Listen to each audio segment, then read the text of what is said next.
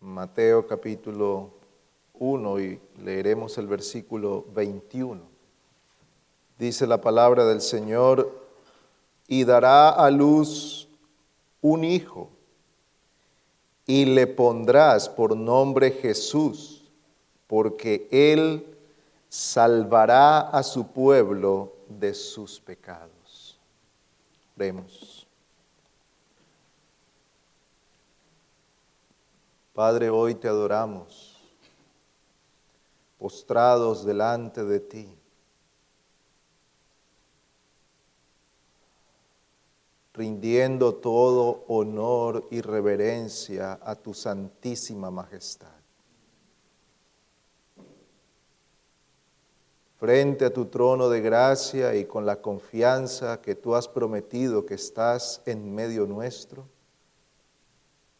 nos hemos acercado, no por nuestra justicia, sino por la justicia de nuestro Salvador. Y en Él te ofrecemos adoración. Y ahora te suplicamos que vengas en medio nuestro para que al ser abiertas las escrituras, la unción del cielo descienda sobre nosotros en este lugar. Que tu palabra hable a nuestros corazones. Imploramos que te acuerdes de nosotros en tu misericordia y nos concedas estas cosas que te pedimos. En el nombre de Cristo Jesús, cabeza y Señor de la iglesia. Amén.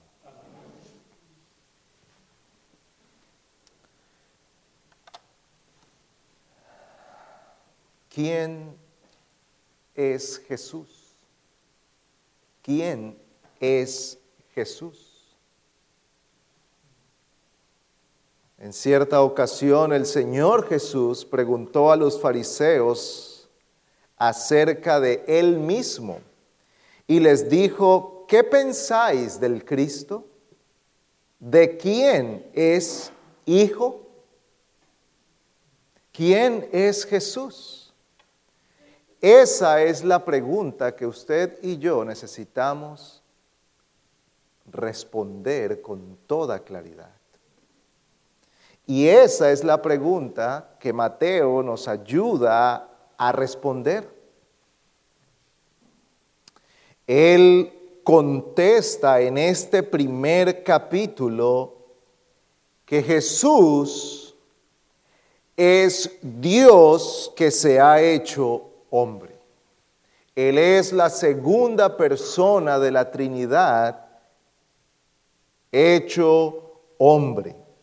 Los primeros 17 versículos de este capítulo contienen lo que se llama comúnmente la genealogía.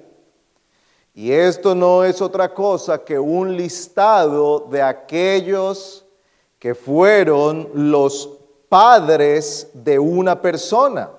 Es decir, de quién es descendiente esta persona. Y empezamos a hacer memoria el padre, el abuelo, el bisabuelo, y así se va generación tras generación atrás para indicarnos quién es esta persona. Pues Mateo está declarando aquí quién es Jesús hombre los primeros 17 versículos que contiene una lista de nombres que algunos son más conocidos para nosotros que otros y que tal vez nosotros tenemos la tentación de saltar porque nos parece poco útil empezar a leer. Abraham engendró a Isaac, Isaac a Jacob, Jacob a Judá y a sus hermanos y seguir leyendo por 16 versículos esto sin embargo, es de suprema importancia a la hora de responder quién es Jesús. Estos primeros 17 versículos establecen todo el fundamento de la humanidad de Jesús.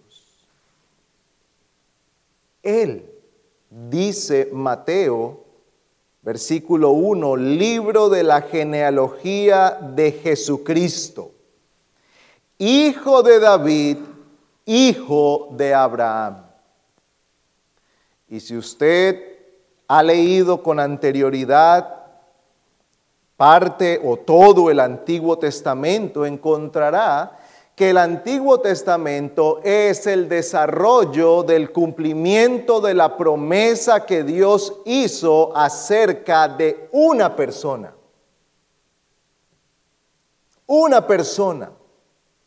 Todo el Antiguo Testamento consiste en el desarrollo histórico del cumplimiento de aquella promesa, hasta conducirnos a una persona. Y Mateo nos está diciendo aquí, ¿quién es esa persona? Es Jesús. Por eso dice, hijo de David, hijo de Abraham. Se pone en primer lugar a David, aunque Abraham fue primero que David. Pero se pone en primer lugar a David, ¿por qué? Porque era necesario que el Cristo fuera descendiente de David. Él es el hijo de David, el rey de Israel, el heredero legítimo del reino eterno. Es hijo de Abraham porque Abraham fue el receptor de una promesa. A él vino una promesa que en su simiente serían benditas todas las naciones de la tierra. Siglos después, Pablo en Gálatas nos explica que esa promesa no se refería a una simiente de muchas personas, sino de una persona, Cristo, Jesús. ¿Quién es Jesús? Está respondiendo Mateo a, según los estudiosos, algunos comentaristas, está respondiendo principalmente a un público judío ¿Quién es Jesús? El hijo de Abraham, el hijo de David, en otras palabras, el Mesías legítimo prometido por Dios. Todos estos nombres se van enlazando uno con otro hasta llegar a Jesús. Pero no es lo único que Mateo nos dice. Ahora entonces en el versículo 18 él dice, y el nacimiento de Jesucristo fue como sigue. Y esta palabra traducida aquí como nacimiento es la misma traducida como genealogía en el versículo 1. Es la misma palabra que se traduce como genealogía del versículo 1. O sea que Mateo no solamente nos va a contar a nosotros algunos eventos que se dieron en el nacimiento de Cristo. Note usted que el relato de Mateo no es como el de Lucas, que nos cuenta del edicto que nos cuenta de las circunstancias cuando José y María tienen que salir de Nazaret para ir a Belén y que en medio de ese viaje, donde muchos habían ido para el registro del censo, entonces se da el tiempo del alumbramiento o del parto y el sistema hotelero de aquel momento había colapsado y María no puede ser hospedada en otro lugar sino en un pesebre. Todo esto que nos cuenta Lucas no lo cuenta Mateo, no se ocupa de esto. Él nos está hablando ahora del nacimiento de Cristo, pero nos está hablando es de su procedencia. Y él dice, y el nacimiento de Jesucristo fue como sigue y empieza a contarnos a nosotros lo que ocurrió. ¿Qué ocurrió? ¿De qué nos habla Mateo? Dice que ahora el marido o el esposo de María, José, con quien estaban desposados, ahora este hombre se entera del embarazo de María. Y dice que siendo un hombre justo, no quería difamarla, no quería hacerle daño, y él estaba pensando en esto. Y al pensar en esto, entonces el Señor envía a un ángel, versículo 20, pero mientras pensaba en esto, he aquí que se le apareció en sueños un ángel del Señor diciendo, José, hijo de David, no temas recibir a María tu mujer, porque el niño que se ha engendrado en ella, es del Espíritu Santo. Y yo quiero que ahora nos centremos en considerar lo que Mateo nos acaba de decir. Ya nos ha hablado de su descendencia humana. Ahora nos está diciendo que él no solamente él es un hombre descendiente de Abraham y de David, sino que él es Dios mismo porque su engendramiento no se dio de manera natural como hemos sido engendrados todos nosotros, sino que se ha dado por el poder del Espíritu Santo, por la obra del Espíritu de Dios. Y el relato de Lucas, cuando el ángel aparece a María, le dice, el Espíritu vendrá y te cubrirá con su sombra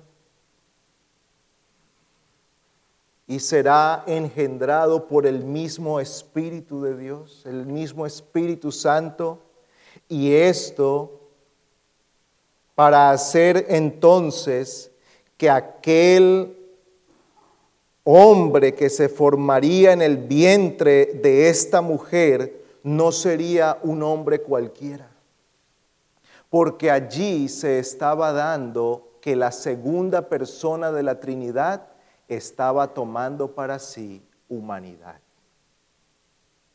Por eso Jesús es Dios y es hombre.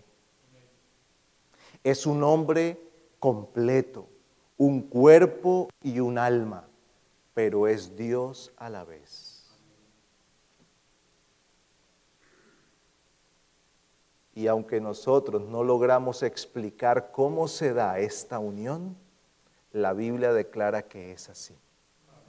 Que así es.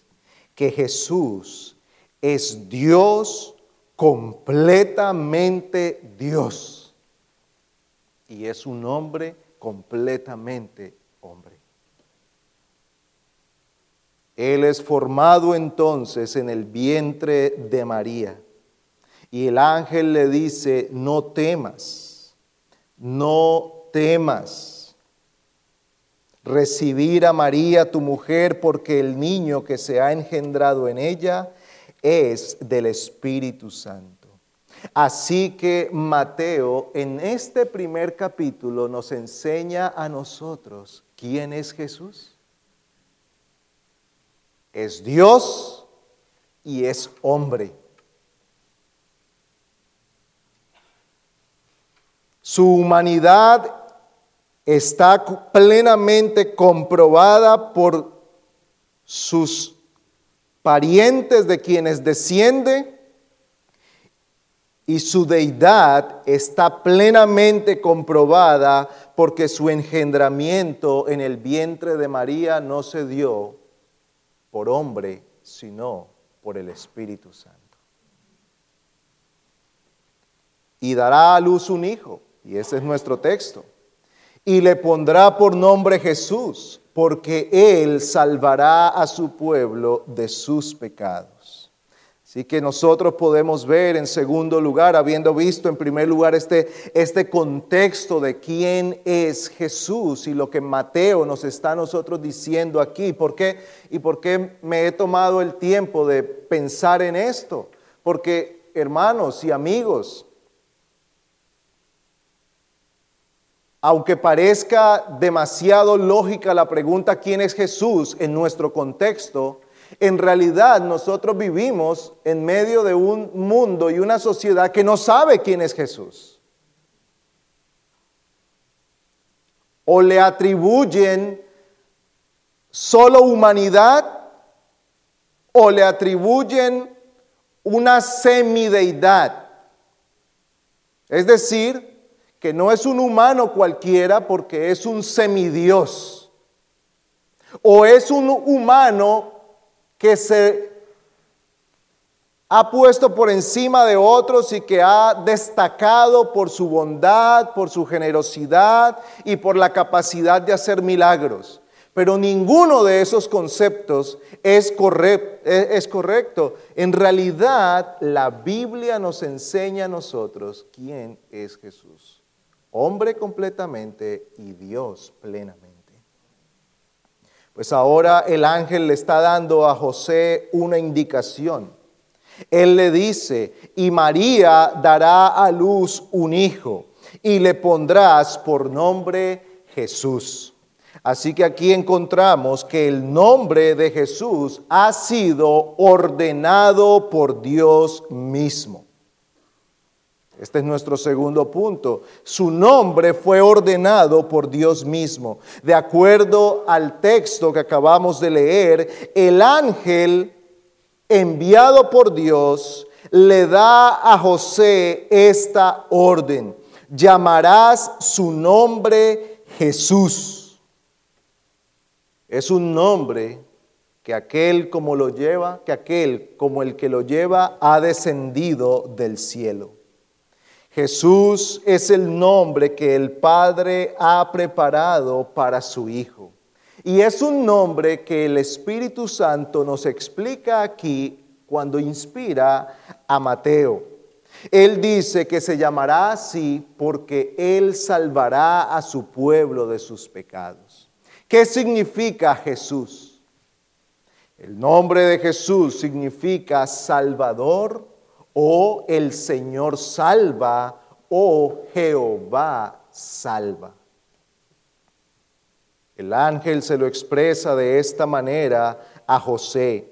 Él, Él y solo Él salvará a su pueblo de sus pecados. Este, este nombre es la versión griega de un nombre conocido para nosotros del Antiguo Testamento, Josué, que también significaba Jehová salva o la salvación es del Señor. Y nosotros pensamos inmediatamente en Josué, aquel hombre que guió al pueblo de Israel en la conquista de la tierra prometida. Y ese hombre fue un tipo de Cristo. Fue un tipo de Cristo porque guió al pueblo, porque fue el que conquistó a la tierra, derrotó a los enemigos y entregó a la nación de Israel la herencia prometida por Dios.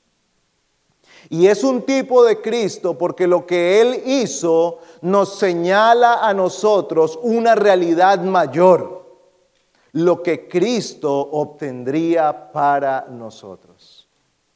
Ahora, la conquista de Josué fue de un, de un pequeño territorio en el mundo. La conquista de Josué fue de enemigos humanos y temporales.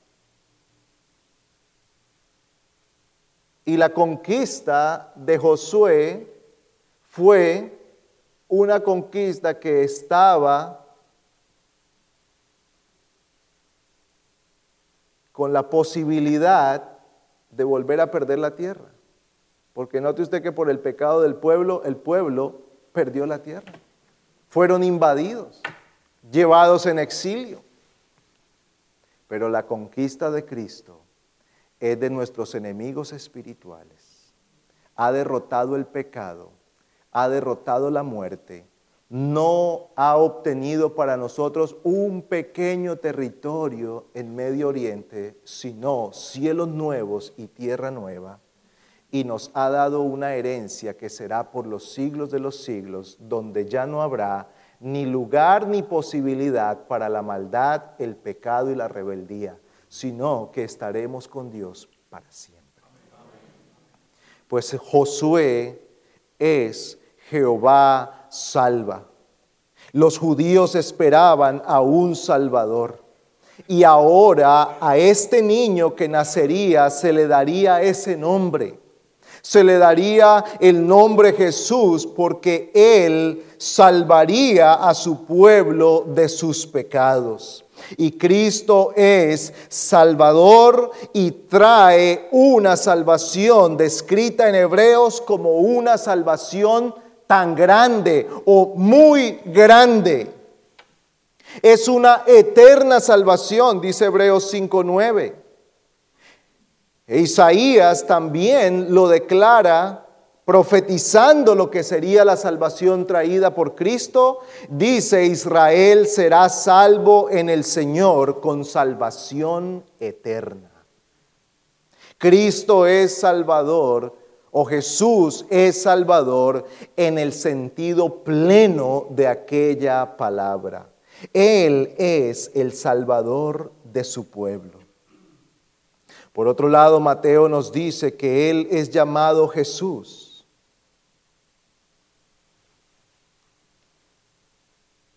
Porque Él es el cumplimiento de una promesa. Versículo 23. He aquí la Virgen concebirá y dará a luz un hijo y le pondrán por nombre Emanuel, que traducido es Dios con nosotros. Ahora usted dirá, pero allí dice que se le va a poner por nombre Emanuel, sin embargo se le está dando el nombre de Jesús. ¿Acaso no ha quedado entonces sin cumplirse aquella promesa? No. No. Emanuel es uno de los nombres y de los tantos títulos de Cristo. Y en el nombre Jesús se recoge aquel nombre Emanuel, porque el nombre de Jesús ya no es simplemente el nombre dado a un niño con la esperanza de que Jehová nos salve, sino que Jehová Jesús ha venido y Él está entre nosotros. Por eso Juan cuando habla de la venida de Cristo dice, y el verbo se hizo carne y habitó entre nosotros, Dios con nosotros. Y vimos su gloria, gloria como del unigénito Hijo de Dios, lleno de gracia y de verdad. Dios con nosotros. Ya no se le da este nombre con la esperanza, sino con la realidad. Ya no es un nombre puesto en esperanza, sino en certeza. Ya no es el nombre puesto de Josué como muchos niños se llamaron Josué en aquel tiempo, sino que ahora este niño era llamado así por mandato de Dios porque Él era Dios entre nosotros. Porque Él venía a ser Dios entre su pueblo.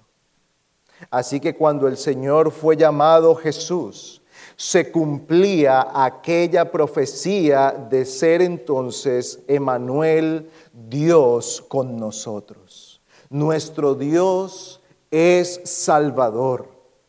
Y por tanto Jesús es correctamente llamado el Salvador del mundo, Emanuel, Dios con nosotros.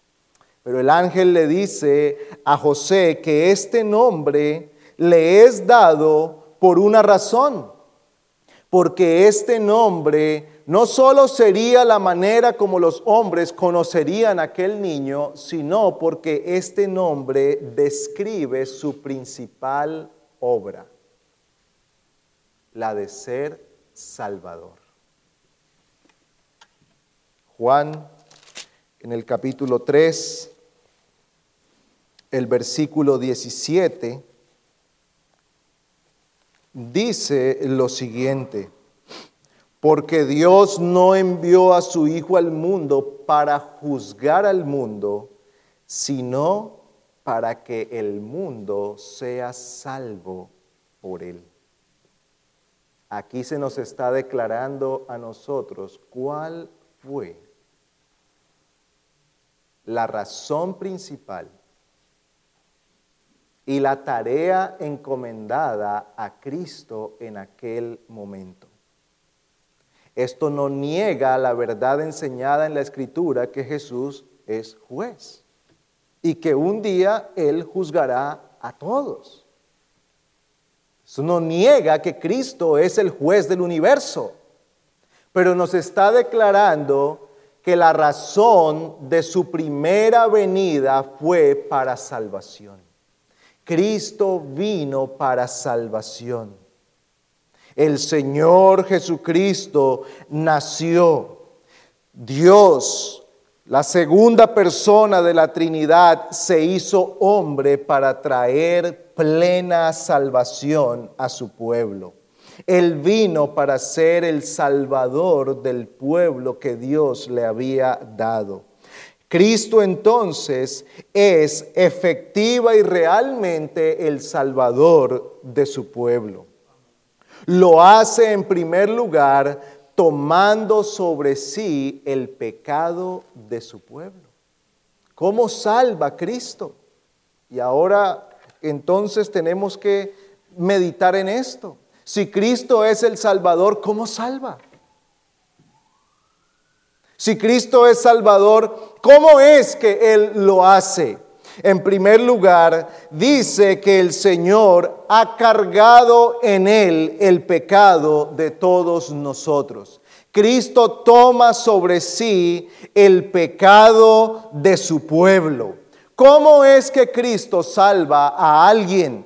Tomando sus pecados y poniéndolos sobre Él.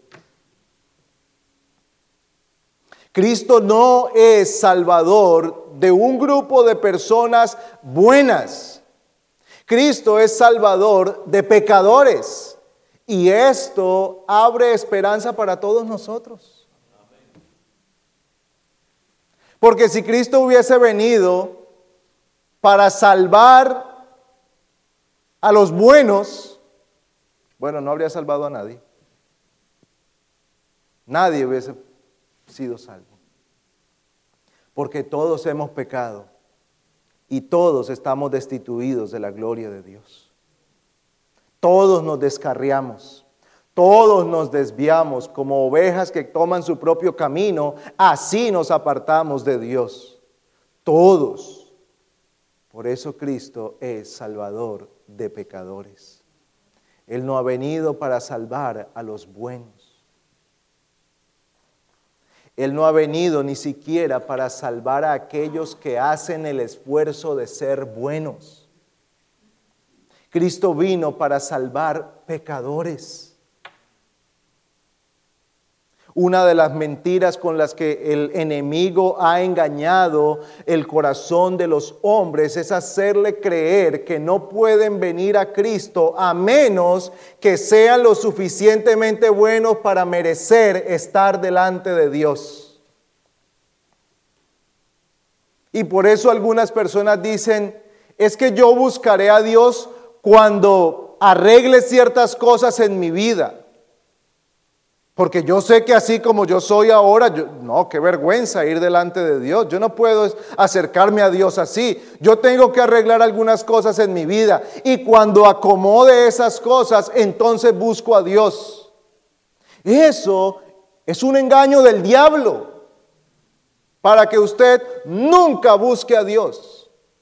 Porque esas cosas de las que usted dice que tiene que arreglar, jamás las arreglará alejado del Señor. Cristo vino para redimir pecadores, para salvar pecadores, para limpiarlos tal como son, para quitar de ellos la inmundicia, para quitar de ellos la mancha del pecado, para quitar de ellos la contaminación y la perversión que los ha alejado de Dios. ¿Es usted un pecador que está sucio y que está consciente de toda la maldad que hay en su corazón y la culpa que carga su conciencia, entonces usted es el candidato ideal para recibir la salvación de Cristo. Usted es una persona adecuada para recibir la salvación y el perdón de Cristo, porque Él ha venido para salvar a su pueblo de sus pecados, de sus pecados. ¿Y qué hace Cristo cuando toma sobre sí la carga del pecado? Entonces lleva sobre él el castigo que merece el pecado de aquel pecador. Cómo Cristo ha salvado a los pecadores. Cómo Cristo ha salvado a su pueblo del pecado, poniendo sobre él, tomando como si fueran suyos los pecados de aquella persona y padeciendo el castigo justo que merece el pecado. Donde está el pecado, allí hay castigo que se merece. Cristo no salva a los hombres ignorando el pecado. Cristo no salva a los hombres levantando la alfombra y barriendo el pecado debajo. No.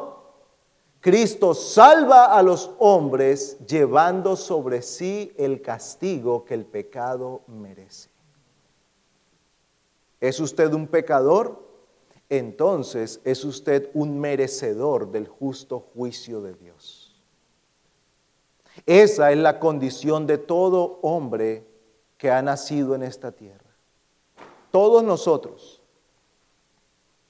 del mayor al menor, presente en este lugar hoy.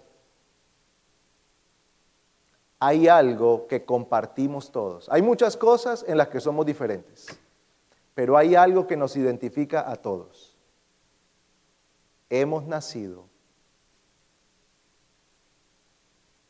muertos en delitos y pecados bajo la ira de Dios. Y para que podamos ser salvos, entonces Cristo tiene que tomar la ira y vivirla Él en nuestro lugar. Él toma sobre sí nuestra culpa y dice Isaías 53, 5, y el castigo de nuestra paz fue sobre Él. Si usted hoy tiene paz con Dios, hermano, hermana, si usted hoy tiene paz con Dios, es porque el castigo lo llevó Cristo. Él recibió el castigo para que usted tenga paz. Él fue tratado como enemigo para que usted pueda estar reconciliado con Dios. Él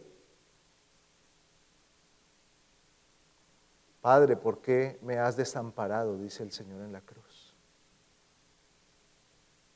Allí bajo el juicio y la ira de Dios, padeció tal cosa para que usted y yo seamos hijos adoptados de Dios, que nunca, nunca, nunca suframos el desamparo y el abandono de la ira. ¿Cómo describe el Nuevo Testamento el juicio? entre otras cosas, como ser echado afuera, ser dejado afuera, en las tinieblas de afuera, dice.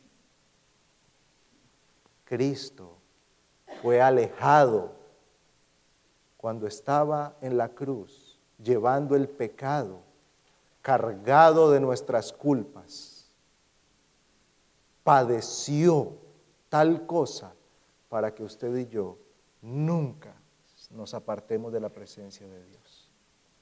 El castigo de nuestra paz fue sobre él. Por eso la paz que gozamos nosotros hoy con Cristo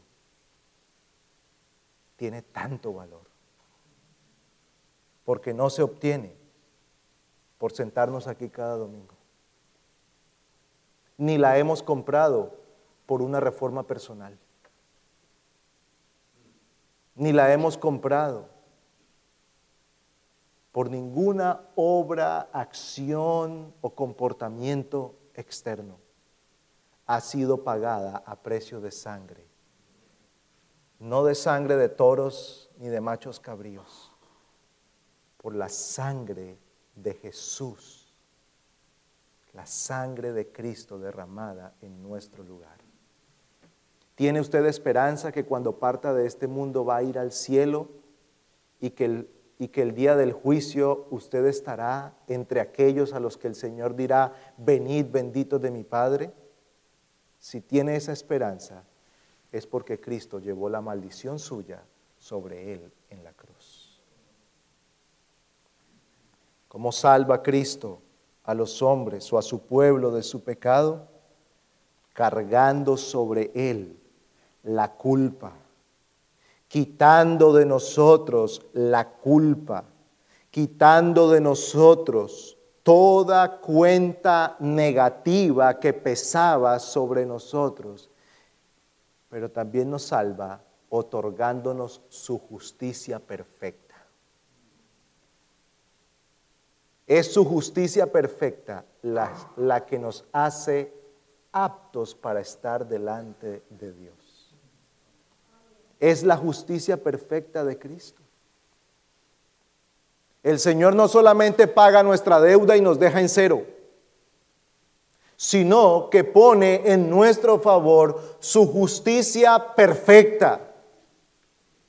De tal modo que cuando Dios el Padre ve a uno de los creyentes, Él lo ve vestido de la perfecta justicia de Cristo. Por eso el conocido versículo de 2 Corintios 5:21 dice, al que no conoció pecado, por nosotros lo hizo pecado para que nosotros fuéramos hechos justicia de Dios en él. La justicia de Cristo cargada sobre nosotros.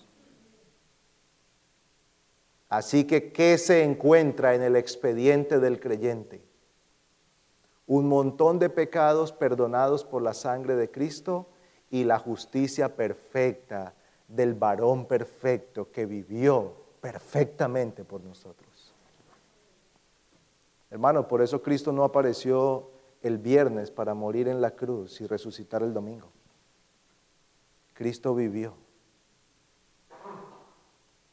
porque Él tenía que vivir una vida perfecta que usted y yo jamás vivimos. Él tenía que vivir la vida perfecta, ser probado en todo, ser tentado en todo, obtener victoria sobre todo en el pecado, el diablo y todas las cosas, para que esa justicia perfecta fuera puesta en nuestra cuenta. Pero ¿cómo salva Cristo a su pueblo? Lo salva completamente. Lo salva completamente de sus pecados. ¿Y en qué sentido lo salva completamente? Porque Cristo continúa haciendo una obra de santificación en nosotros. Hermanos, Cristo no se limita a perdonar nuestro pecado, a vestirnos de nuestra justicia y de ahí nosotros nos sentamos a esperar el día que el Señor nos llame a su presencia para estar con Él. No, Él va haciendo una obra en nosotros, santificándonos conformándonos a la imagen de Cristo, porque ¿cuál es la meta final de la redención? Que todos nosotros seamos conformados a la imagen de Cristo. Y esto lo declara el apóstol Pablo directamente en el capítulo 8 de los Romanos lo dice con toda certeza y claridad. Versículo 29, porque a los que de antemano conoció, también los predestinó a ser hechos conforme a la imagen de su Hijo, para que Él sea el primogénito entre muchos hermanos. Y a los que predestinó, a esos también llamó. Y a los que llamó, a esos también justificó y a los que justificó, a esos también glorificó. Note usted cómo el Señor, guiando aquí al apóstol Pablo, declara el proceso que Dios lleva a cabo en nuestra vida. Pero ¿qué dice el versículo 29? Dice, los predestinó a ser hechos conforme a la imagen de su Hijo. Ese es el fin de la redención que cada creyente sea hecho conforme a la imagen de Cristo. Perfectos, sin pecado. ¿Cómo se describe a Jesús en el Nuevo Testamento? Perfecto. No había engaño en su boca. Todo él lo que hacía en qué ocupaba su tiempo, sus palabras, sus silencios. Todo manifestaban la perfección del varón sin pecado. Todo. Cuando tenía que hablar con celo, lo hacía con firmeza. Pero cuando tenía que enmudecer, enmudecía. callaba, aprovechaba su tiempo teniendo comunión con el Padre. Entendía que hacer la voluntad de Dios era tan importante para él que lo describía como su comida y su bebida. Toda su vida era vivir para Dios perfectamente. Eso seremos usted y yo cuando se haya completado la obra en nuestra vida.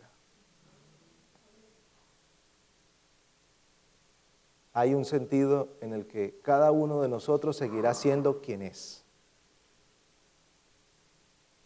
Pero hay, otro sentido en el que nosotros no seremos lo que somos hoy por causa de nuestro pecado. Seremos un reflejo perfecto de Cristo. Él nos salva conformándonos a la imagen de Cristo, lo que nosotros comúnmente conocemos como el proceso de santificación. Él nos está santificando, nos está llevando de gloria en gloria hasta ser conformados a la imagen de Cristo. Por eso el Evangelio no se detiene o no termina cuando nosotros le decimos a alguien que Cristo Jesús murió para el perdón de sus pecados y que debe creer en Él. El Evangelio es necesario para usted y para mí el resto de nuestra vida. Y hace una semana tuvimos la oportunidad de celebrar nuestro aniversario y de ver los testimonios. ¿Y qué escuchamos usted y yo allí? Hermanos y hermanas que daban testimonio de la predicación fiel del Evangelio domingo tras domingo, año tras año, por décadas.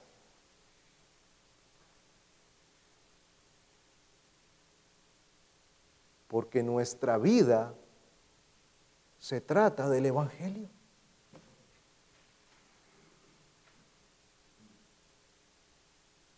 Nuestra vida debe estar inmersa en el Evangelio.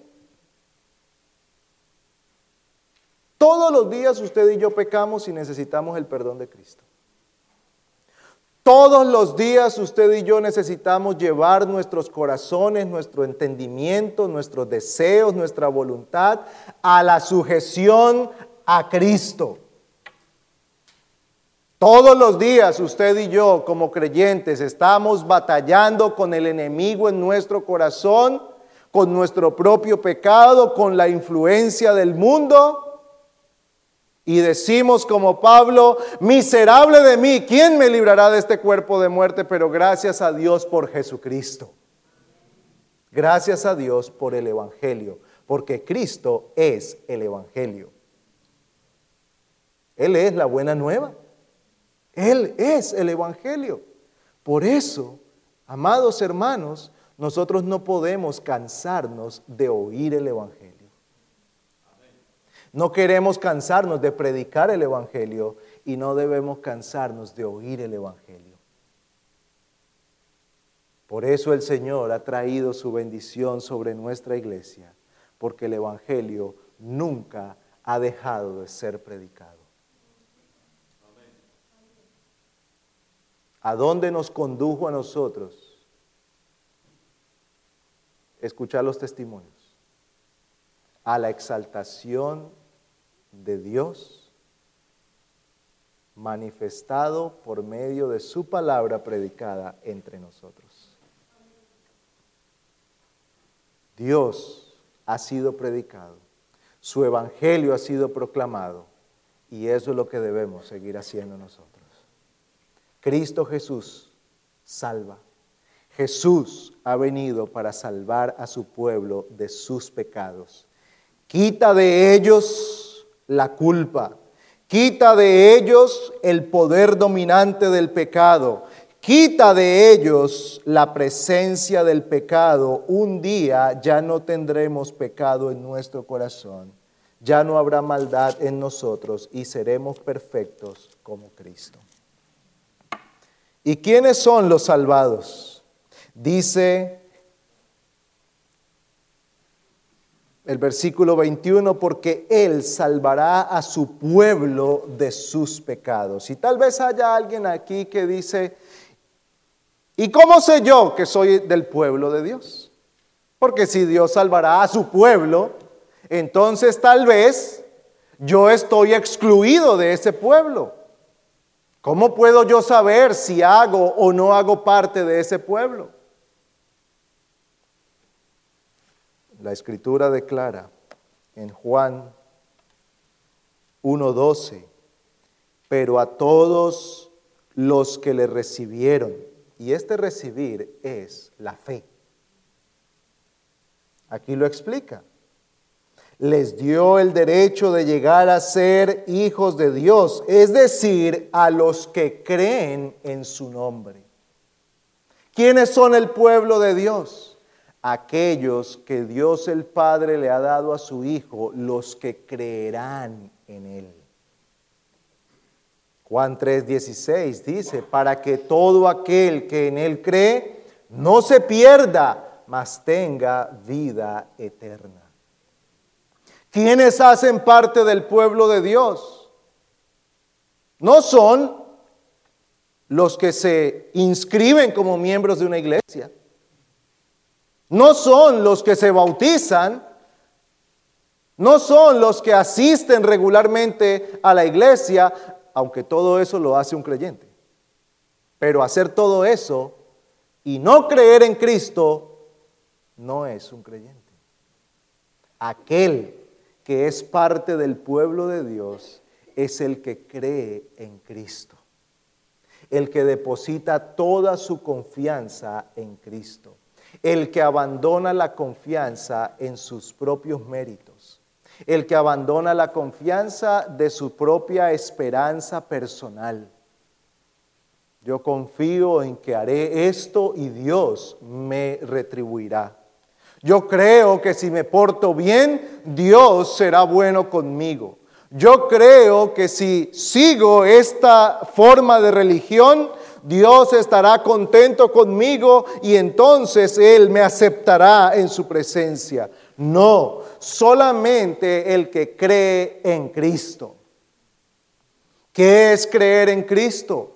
Recibir y aceptar toda la verdad que la Biblia enseña acerca de Cristo y confiar en Él, confiar en sus méritos, confiar en que su muerte es suficiente para el perdón de nuestros pecados, confiar en que Él ha abierto el único camino que lleva hasta el Padre, confiar que Él es la verdad y que Él es la vida. Usted necesita confiar plenamente en Cristo y entonces será contado entre, entre aquellos que son su pueblo. Entonces, de usted también se podrá decir que usted es el pueblo de Dios. Así que ninguno que está aquí se puede desanimar. todo el que cree en Cristo es uno de los suyos.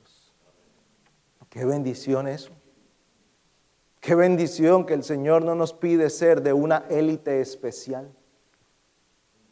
Qué bueno que el Señor no nos pide ser de una familia muy reconocida en nuestra nación.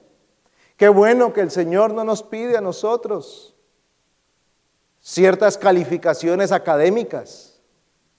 Todo lo que tenemos que hacer es creer en Cristo. Cree en el Señor Jesucristo y serás salvo.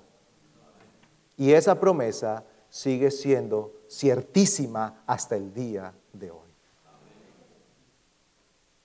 ¿Qué le dijo entonces el, el ángel a José? Y dará a luz un hijo y le pondrás por nombre Jesús, el Salvador, porque Él salvará a su pueblo de sus. Querido amigo que está aquí, hoy es el día para que Cristo le salve de sus pecados. Hoy es el día para que usted se humille delante de Dios, confiese su pecado y alcance la misericordia del Señor. Hoy es el día para que usted clame a Dios. Tal vez usted está allí diciendo, ¿sabe? Yo no tengo deseo de arrepentirme. Yo no quiero arrepentirme, no. Es que no puedo ir a Cristo porque no, no, no siento que tenga que ir a Cristo. Entonces hoy es el día para que usted clame al Señor. Señor, quebranta mi corazón. Ayúdame a ver mi pecado y a considerar a Cristo como el único y suficiente Salvador. Clame al Señor. Clame al Señor y no deje de clamar hasta que Él le conceda lo que pide.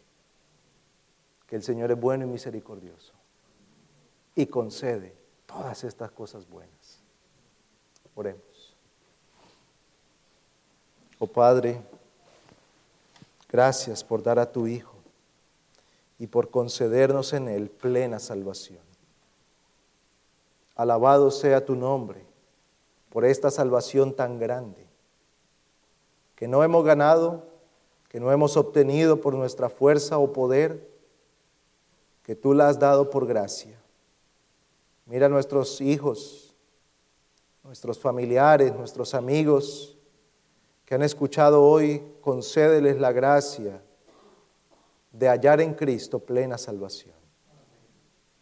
Suplicamos que tú nos concedas meditar estas cosas en todo tiempo y que desde este lugar el Evangelio de Cristo siga siendo proclamado. Te alabamos, oh Dios, por estas bondades recibidas en el nombre de Cristo. Amén.